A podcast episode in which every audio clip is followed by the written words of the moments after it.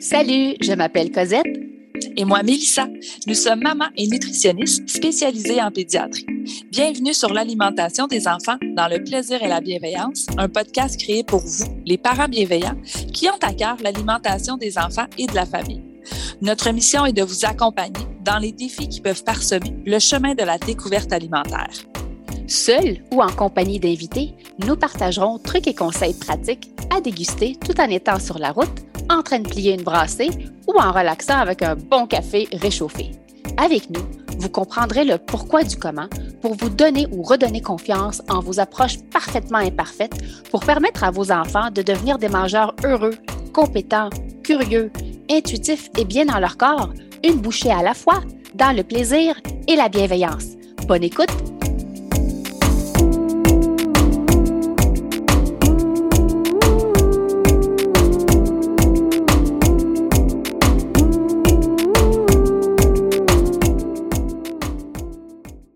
Salut les parents bienveillants et bienvenue au podcast L'alimentation des enfants dans le plaisir et la bienveillance. Vous avez l'option de nous écouter sur votre plateforme d'écoute préférée ou de nous regarder sur la chaîne YouTube des nutritionnistes en pédiatrie.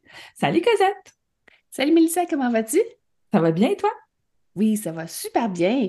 Pour l'épisode d'aujourd'hui, on a le privilège et le grand honneur de recevoir Edith Bernier, qui est diplômée de l'UCAM en journalisme, conférencière et consultante depuis 2017, elle écrit et prend position sur les questions de grossophobie, de diversité et d'image corporelle dans les médias. En 2019, elle a fondé le site d'information grossophobie.ca qui a fait d'elle une référence sur le sujet dans toute la francophonie. Depuis, elle a contribué à différents ouvrages et travaux académiques sur la discrimination à l'égard des personnes grosses. Elle est également l'autrice de son premier bébé, Grosse et puis, Connaître et combattre la grossophobie, paru en 2020. Et tout dernièrement, c'est vraiment tout frais, en février 2023, son deuxième bébé, Grandir sans grossophobie, favoriser une image corporelle saine chez nos enfants. Edith, merci beaucoup d'avoir accepté notre invitation. C'est tout un privilège de t'avoir avec nous. Ben, euh, merci à vous merci pour cette belle invitation. Euh, donc, euh, toujours, toujours le fun de parler de nos bébés, à défaut d'être maman euh, de, vrais enfants. Euh, je suis maman de, de bébés livres. Euh, donc, et, je crois que je suis probablement aussi fière de mes bébés livres que vous êtes fière de vos, de vos bébés humains. Écoute, Edith, on a, je dis on, Mélissa et moi avons dévoré ton ben livre. oui. Moi, c'était mon livre durant mais dans les salles d'attente de mes rendez-vous. Donc, ça a suscité vraiment la, curiosité, je te dirais, de l'équipe médicale, euh, que je pense que le message a bien passé quand je leur parlais un petit peu de la grossophobie, la prévention, la sensibiliser. sensibiliser. Là, souvent, on me dit, mais qu'est-ce que tu veux dire par grossophobie? Est-ce que tu peux nous décrire ce qu'est la grossophobie? Ben, officiellement, là, il y a une définition au dictionnaire qui, est la, qui est sortie au dictionnaire Robert en 2019 et qui est euh, l'ensemble des attitudes et comportements discriminatoires envers les personnes obèses ou en surpoids. Bon, moi, vous connaissez ma relation avec les mots obèses et surpoids.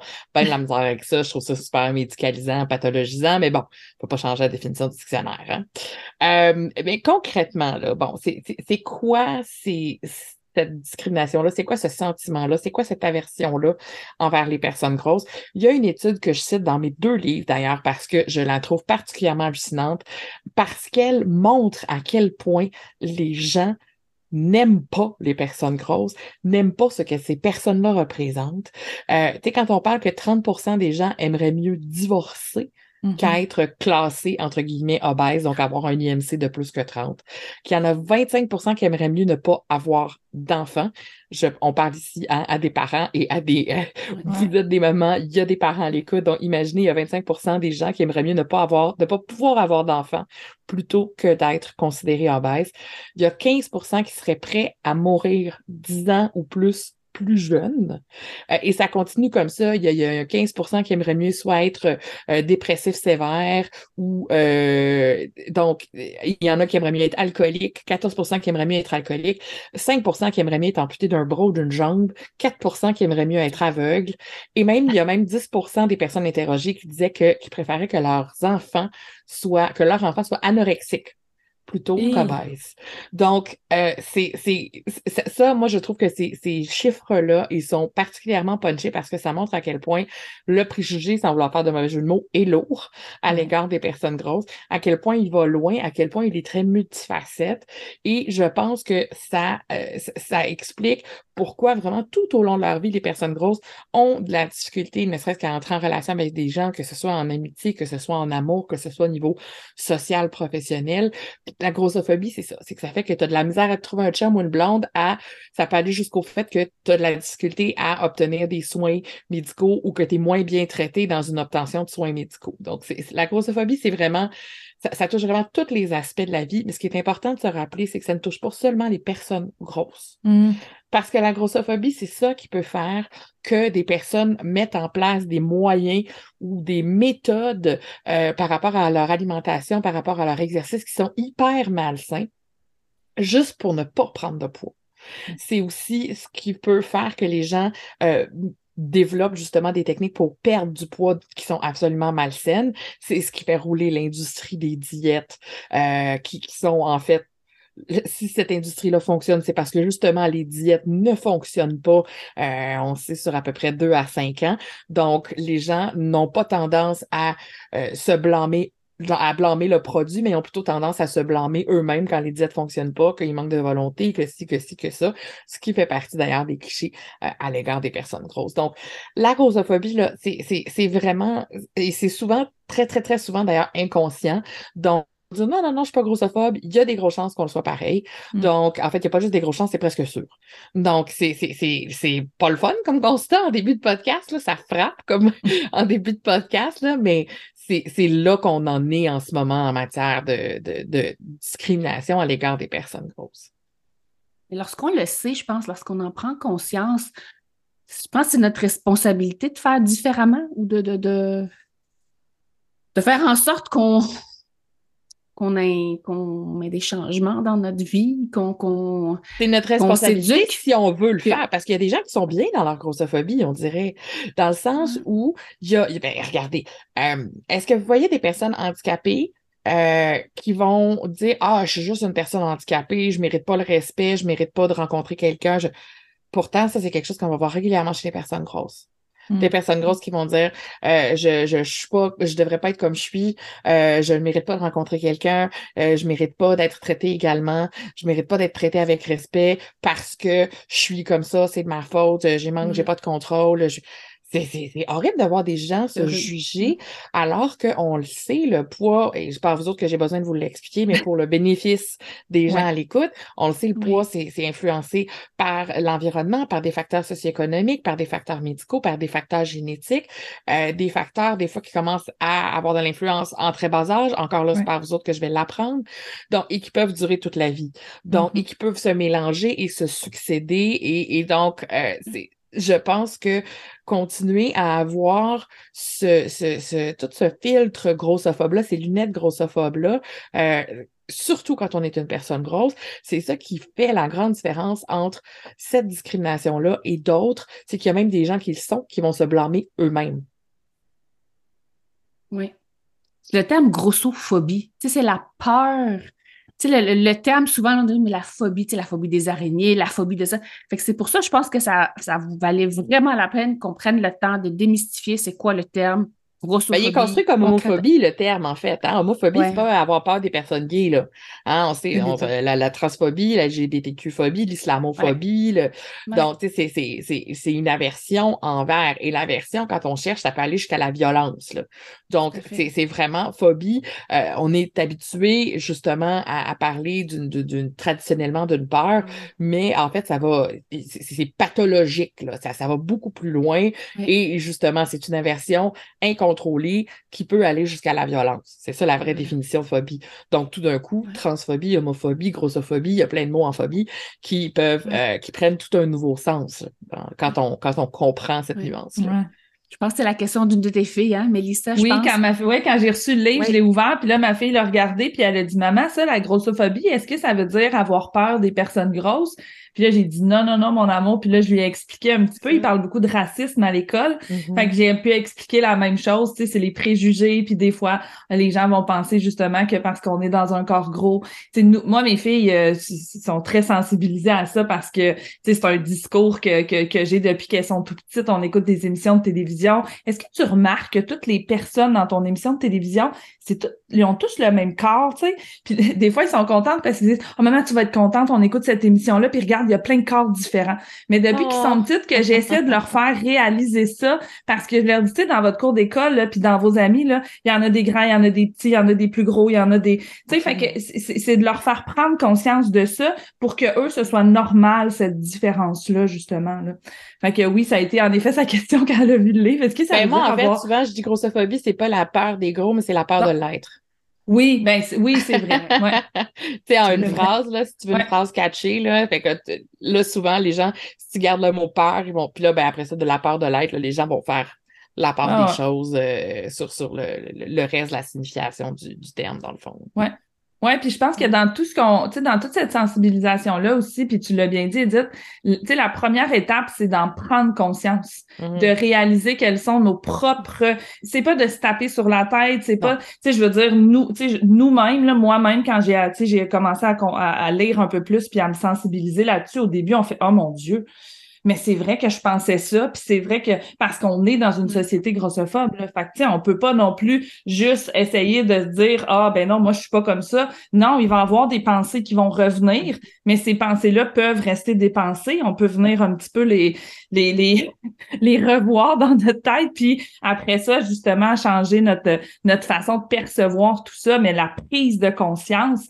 c'est la première étape pour juste essayer Et c'est la plus faire- importante aussi. Exactement. Parce que, euh, tu sais, ça, de tout, de ça découle tout le reste. Ça découle de comment on traite notre propre corps, comment on parle Ouais. de notre corps devant les enfants, justement, euh, devant, de- devant d'autres adultes, que les enfants sont témoins.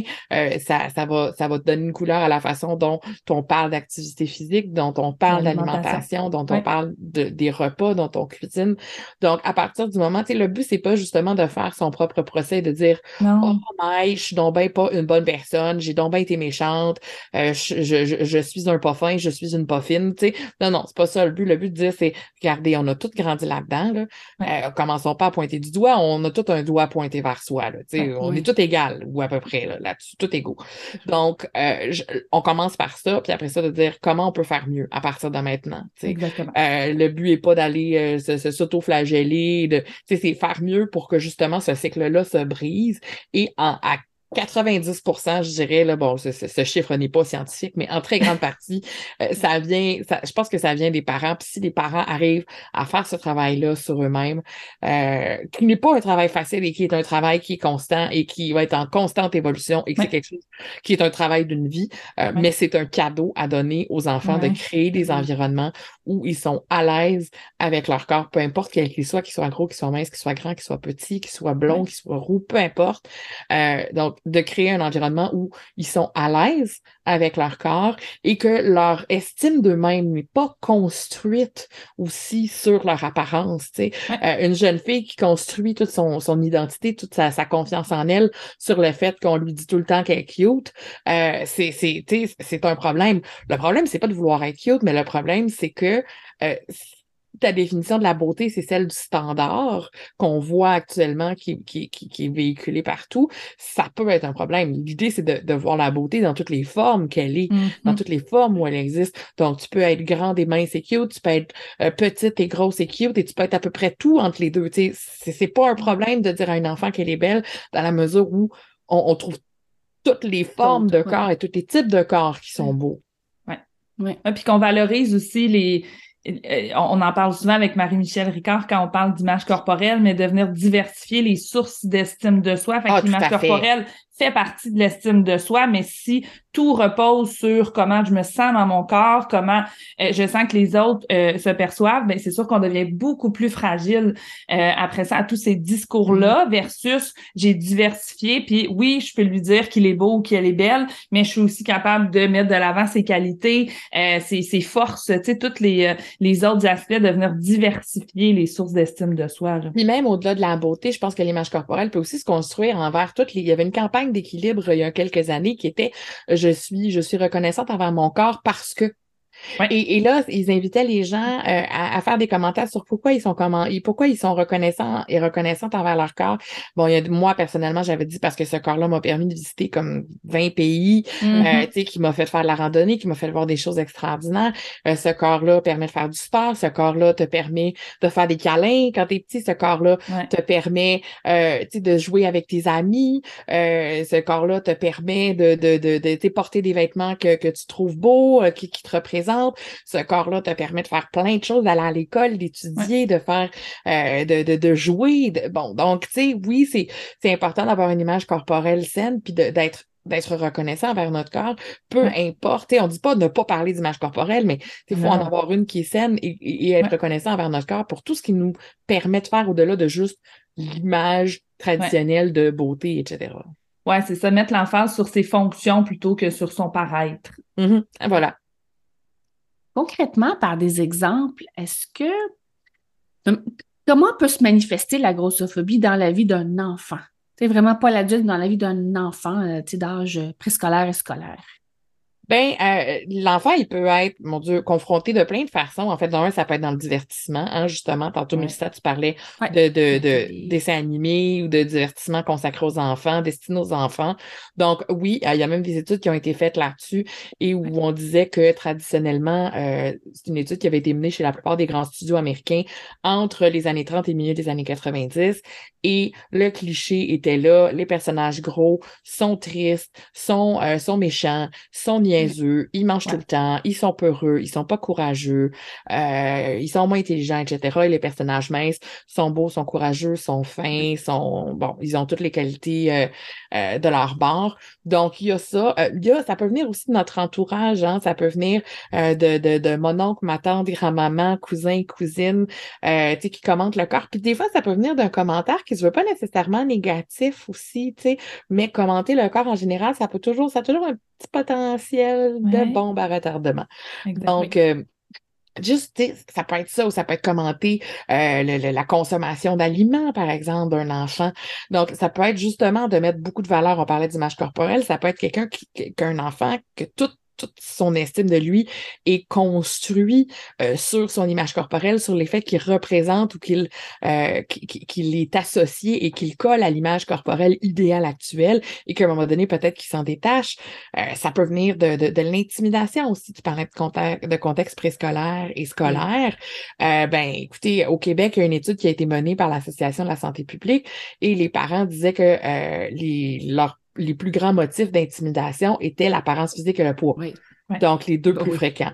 Donc, Ouais. ça Ouais. peut venir vraiment de, de, de partout. Ça peut venir des discussions auxquelles on s'adresse directement à eux, mais aussi des discussions où euh, papa, maman revient du gym ou revient faire du sport et dit j'ai, j'ai euh, bon, euh, je je suis pas belle, faut que je m'entraîne plus, j'ai gagné du poids, c'est mauvais. Euh, donc, ça peut venir tellement de partout et c'est difficile de, euh, de faire que l'enfant va être complètement immunisé, va être complètement protégé de ça. Euh, donc, c'est pour ça que c'est important de leur permettre de leur donner le plus tôt possible aux enfants les outils pour faire la part des choses parce qu'on ne pourra pas être là tout le temps. Euh, c'est. Rosemary Charret, d'ailleurs, la psychologue dans le livre, qui dit Mm. euh, on ne pourra pas être là tout le temps, on ne pourra pas les protéger de tout. Notre euh, le, le- le devoir des parents, c'est d'accompagner dans tout ça et leur Ouais. donner les outils pour qu'ils puissent apprendre à gérer avec tout ça. Remplir leur boîte à outils, en fait. Exact, Ouais, exact. Exactement. Oui, oui. Puis, euh, quels sont les impacts euh, donc de la grossophobie, le côté euh, concret qu'on vient de, de discuter sur le développement et le bien-être des enfants? Ben, l'image corporelle, le développement d'une image corporelle, euh, ou de, de trop d'importance sur vraiment l'adhérence aux standards de beauté. Il y a ça. Euh, et ça peut aussi mener à, une relation trouble avec la nourriture mm-hmm. euh, parce que la nourriture, déjà, les enfants à 8, 9, 10 ans ont compris, surtout chez les petites filles, que la beauté, ça passe par la minceur et que la minceur, ça passe par les régimes. Mm. Donc, déjà, on parle de, de, de relation avec la nourriture. Ça peut aussi mener à l'isolement, de la perte de confiance en soi, euh, justement, troubles de comportement alimentaire. Puis ça, on le sait, euh, les problèmes d'image corporelle, les problèmes de troubles alimentaires, euh, ça peut commencer très jeune et malheureusement, ça peut te suivre à peu près toute ta vie. Donc, commencer à régler ou du moins à empêcher que ça se développe le plus tôt possible, c'est tellement important parce que ça peut vraiment littéralement changer la vie d'un enfant et pour, et pour beaucoup mieux, en fait. Oui.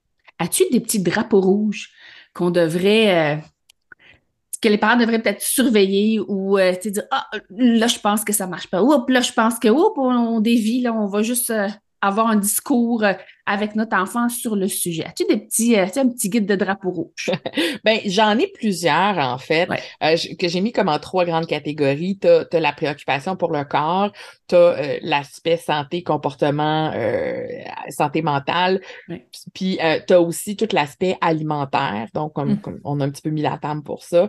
C'est Claudia Hull, entre autres, qui est nutritionniste que, que, que vous connaissez, et Rosemary Charret, comme je disais tout à l'heure, la psychologue, qui ont, qui ont collaboré au livre qui m'ont aidé à adresser ce portrait-là.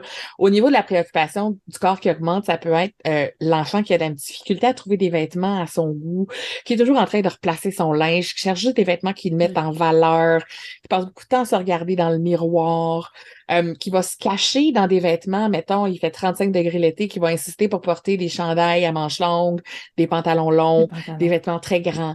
Euh, donc ça, ça peut être vraiment au niveau de l'aspect visuel, qui va être vraiment en observation de lui-même ou en camouflage. Euh, au niveau de la, santé, du comportement, ça peut être des affaires aussi, aussi banales que des maux de ventre, un enfant qui se plaint d'étourdissement ou un enfant qui, qui a des pertes de connaissances.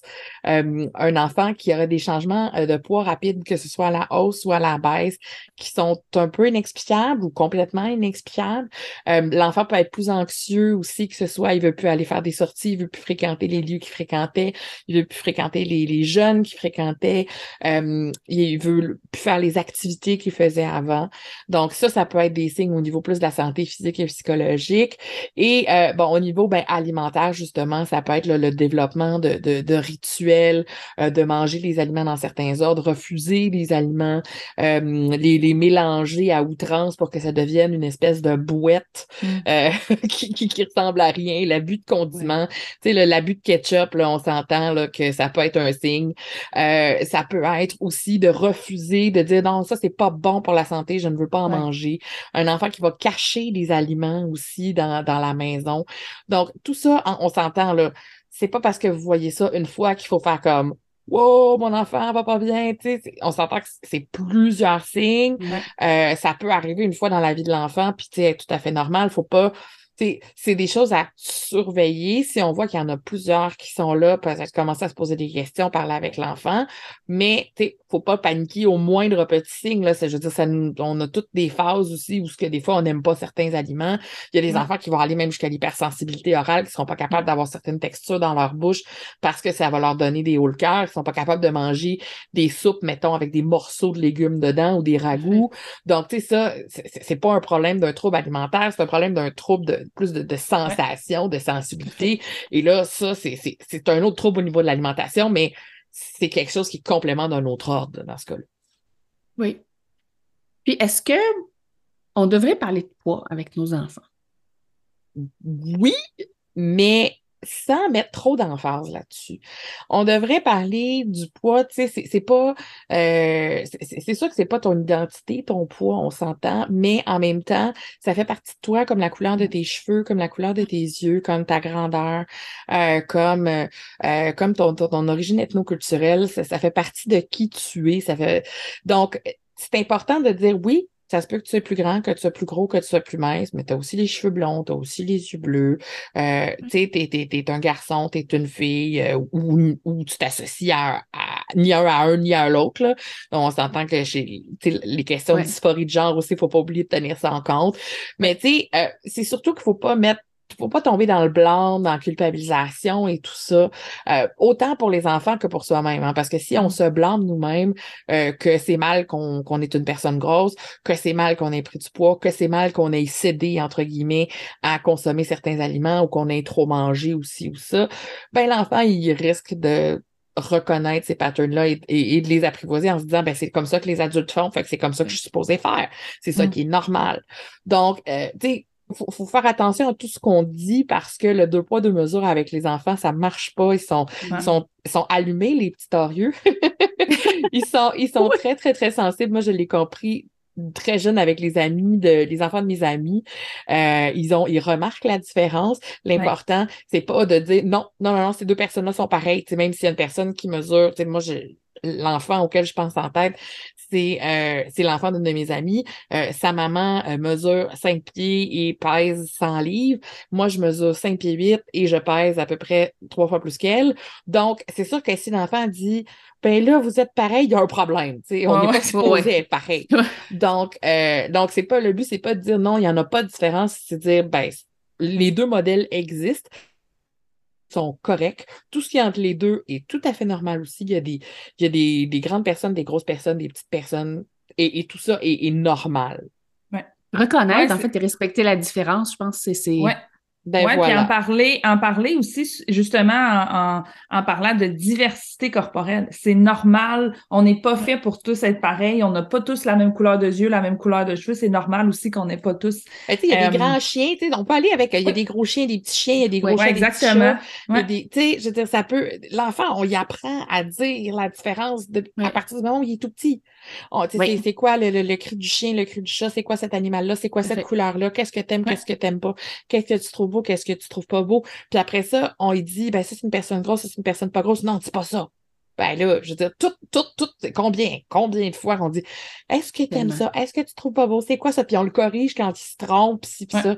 Ben là, quand on dit une personne grosse, une personne pas grosse, c'est pas grave s'il dit ça. La, ce qui est important, c'est le sous-texte, c'est-à-dire la personne grosse n'est pas moins bonne que la personne pas grosse. Et à partir du moment où le où l'enfant a, a, compris ça, et l'adulte aussi, hein?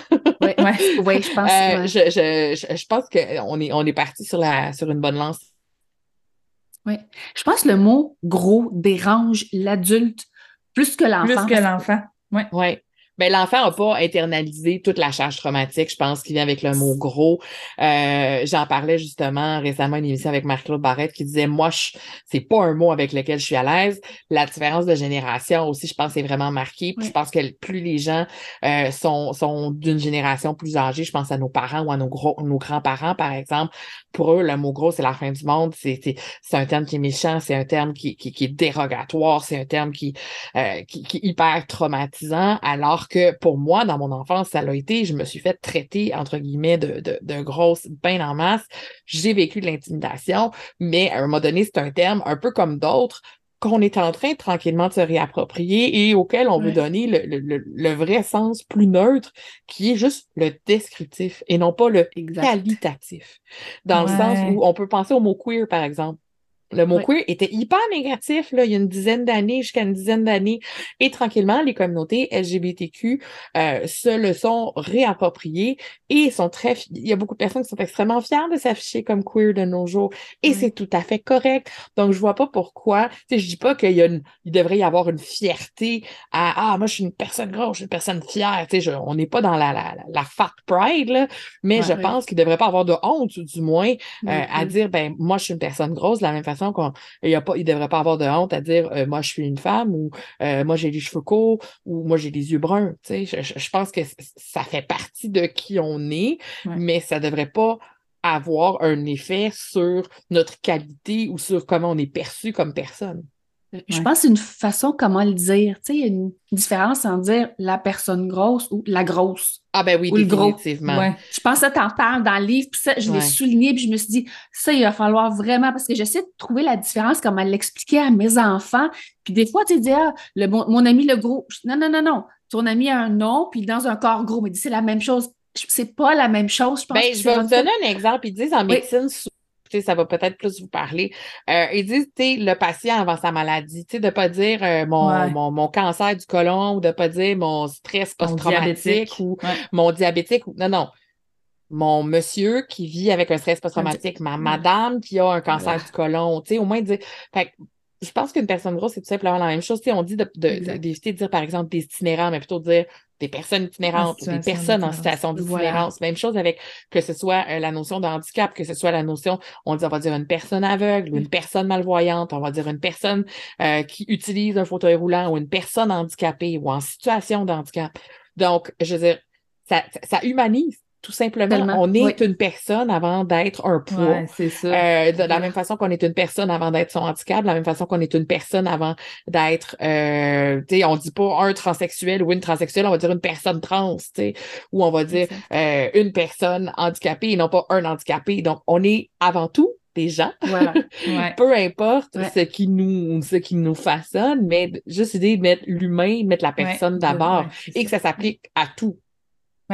Tellement. Oui, oui, exact. Je pense que c'est un, des conseils, je pense, quand les parents nous disent Mais comment est-ce que je peux améliorer ça chez nous? Je pense que c'est juste la façon comment le dire. C'est déjà, tu sais, mais c'est un. Tu sais, on fait l'exercice, tu te dis Mon Dieu, c'est tellement automatique, on a tellement grandi dans cette façon de parler mm-hmm. que pour nous, ben, c'est pas méchant, mais l'enfant, comme tu dis, il nous observe, il imite, il mm-hmm. répète, il internalise la grossophobie euh, ambiante. Euh, donc, je pense que c'est juste de faire l'effort de faire ce petit changement-là. Petit, des petits pas iront loin. Là. Et de voir même nos réactions, hein, les réactions des gens par rapport au mot gros. Moi, je me rappelle d'avoir une discussion ah. avec une autre femme qui avait à peu près le même âge que moi. Et euh, je pense qu'on parlait de, de, magasiner des vêtements. Puis j'étais, ben, tu sais, moi, en tant que femme grosse, mais... puis là, je la vois, elle grince des dents, puis elle fait une face, tu sais, je comme, hein. ben là, c'est un fait, je suis une femme grosse. Je te dis pas que je suis une terrible personne, je te dis pas que, que je mérite pas. Non, c'est un fait. je veux dire, c'est mon, les dimensions de mon corps, niveau de contrainte dans ma vie. Le, euh, je suis une personne grosse, qu'est-ce que tu veux? Je je suis pas en train de dire que je suis une moins bonne personne, mais je m'avais pas à la même place que toi, c'est tout. Donc, tu sais, de voir comment on réagit, même des fois sans dire un mot, mais juste avec nos réactions, nos, nos, mimiques, nos faces peuvent en dire beaucoup des fois sur comment on, perçoit un mot, puis c'est comment c'est dur à contrôler, pourtant les enfants, ils sont sensibles à ça. Là. Ils voient tout ça. Ouais. ben oui, ils ont un malaise.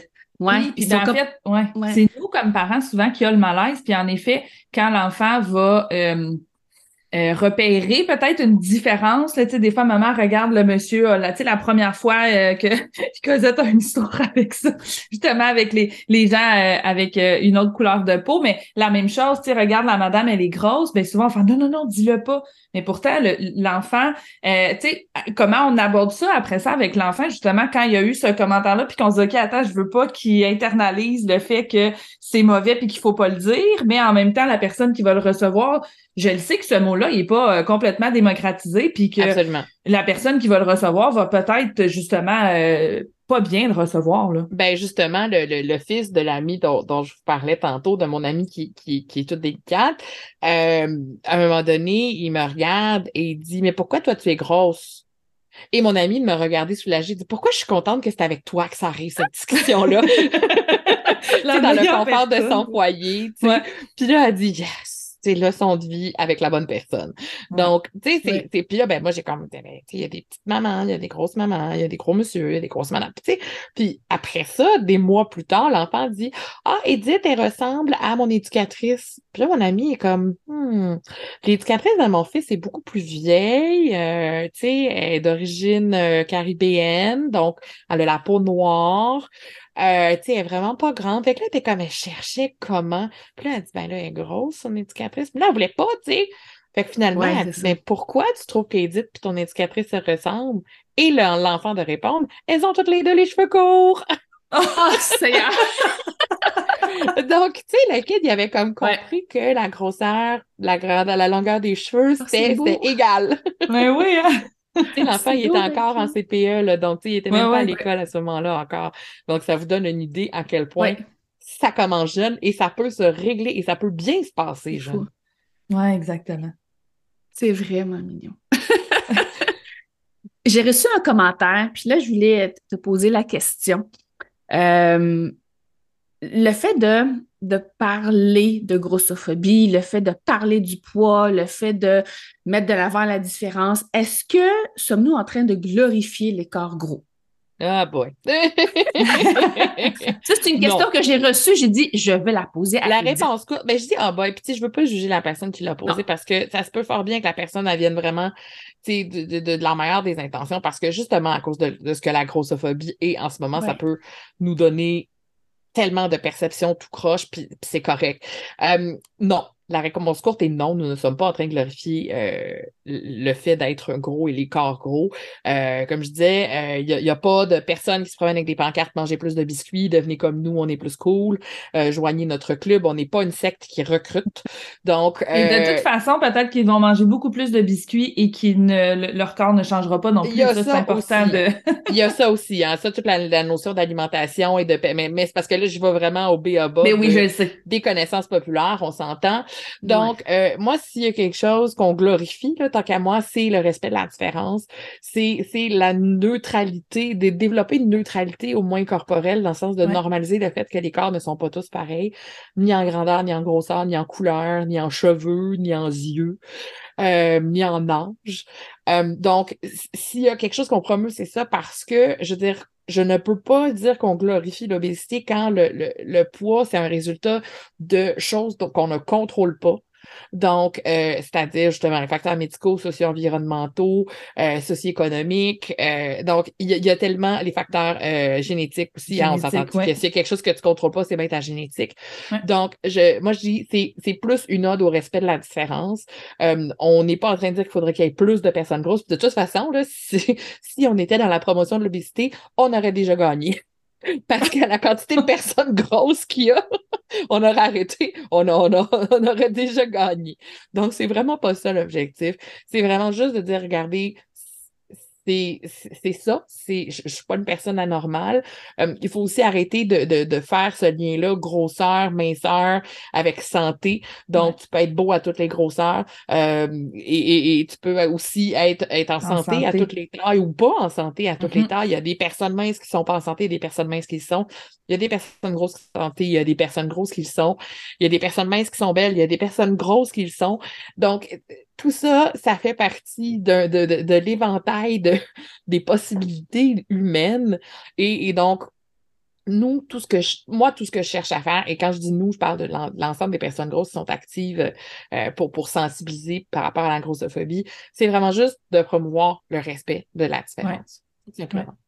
vous êtes un, tu sais, je veux dire, c'est un être humain avant d'être un poids. C'est pas, tu sais. Et on n'a pas choisi. Je veux dire, on l'a pas choisi. Non, exactement. Oui, c'est exactement. Puis là, honnêtement, on parle... ma vie serait beaucoup plus simple si j'étais une ben personne mince. Bien sûr qu'elle le serait.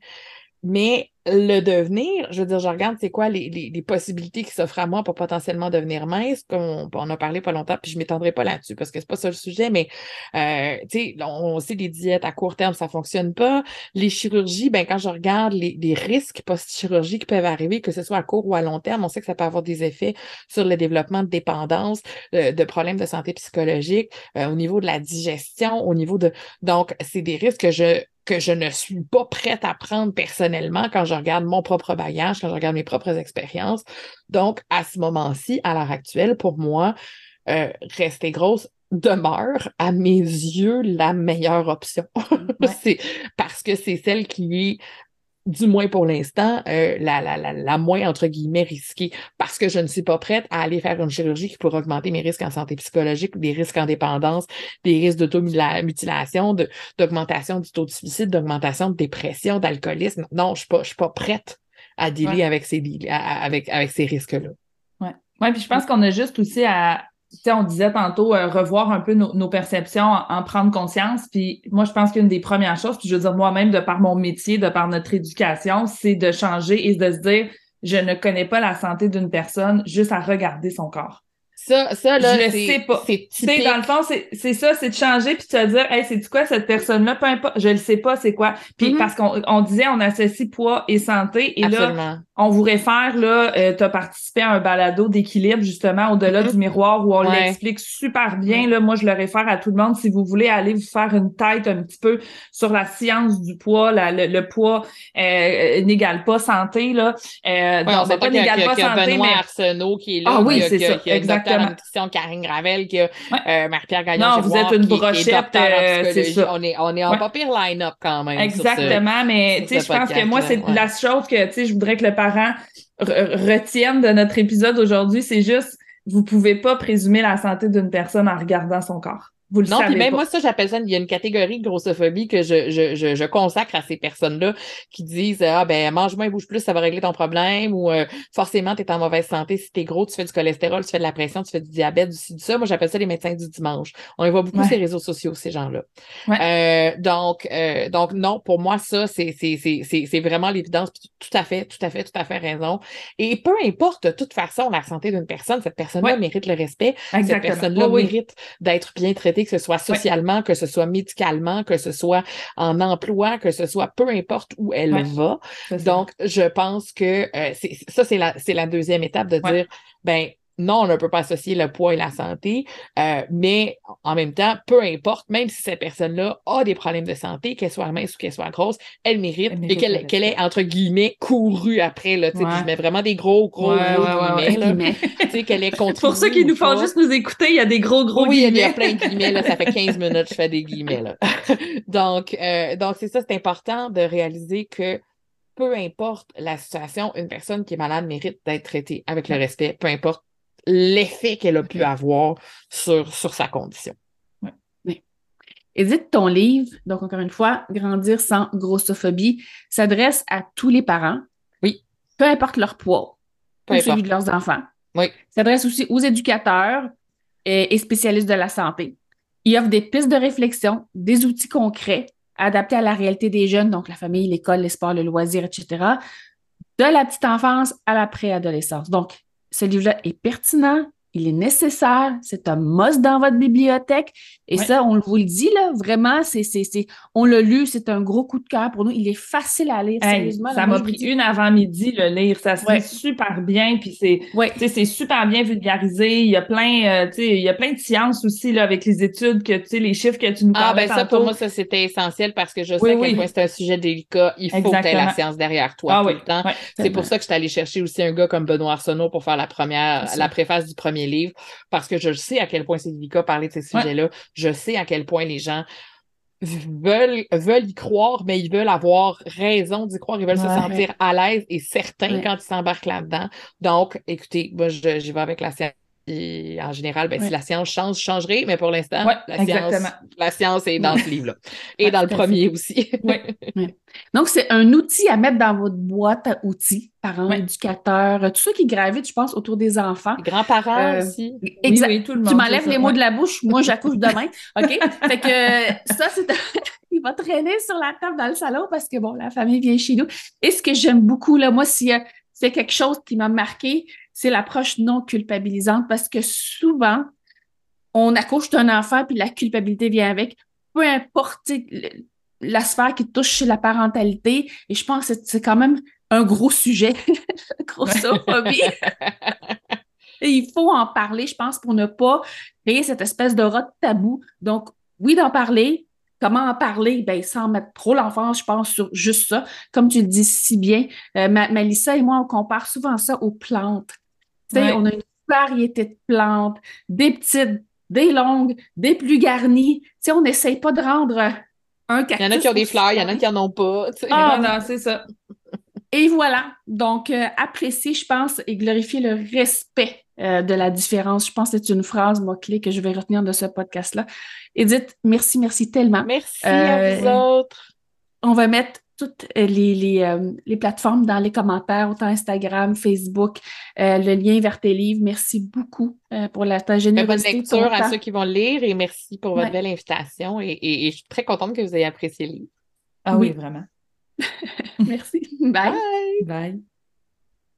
Alors euh, voilà, j'espère que vous avez aimé cet épisode et si c'est le cas, abonnez-vous à notre balado. Si le cœur vous en dit, vous pouvez nous laisser une note ou un commentaire écrit car c'est comme ça qu'on peut faire connaître ce podcast à d'autres parents, futurs parents qui gravitent autour de la parentalité en général. Vous pouvez aussi nous écrire en tout temps si vous avez des questions ou des inquiétudes en lien avec l'alimentation de vos enfants. Ce podcast, on l'a créé pour vous et on souhaite du plus profond de notre cœur de maman et de nutritionniste qu'il puisse répondre à vos besoins là, maintenant. En plus, tous les épisodes sont également disponibles sur nos chaînes YouTube, donc si vous préférez nous voir parler ou simplement lire les sous-titres, ben, sachez que c'est possible. Merci tellement d'être là. On a déjà hâte au prochain épisode pour continuer de connecter avec vous et de jaser alimentation des enfants dans le plaisir et la bienveillance. Bye Mélissa. Bye Cosette.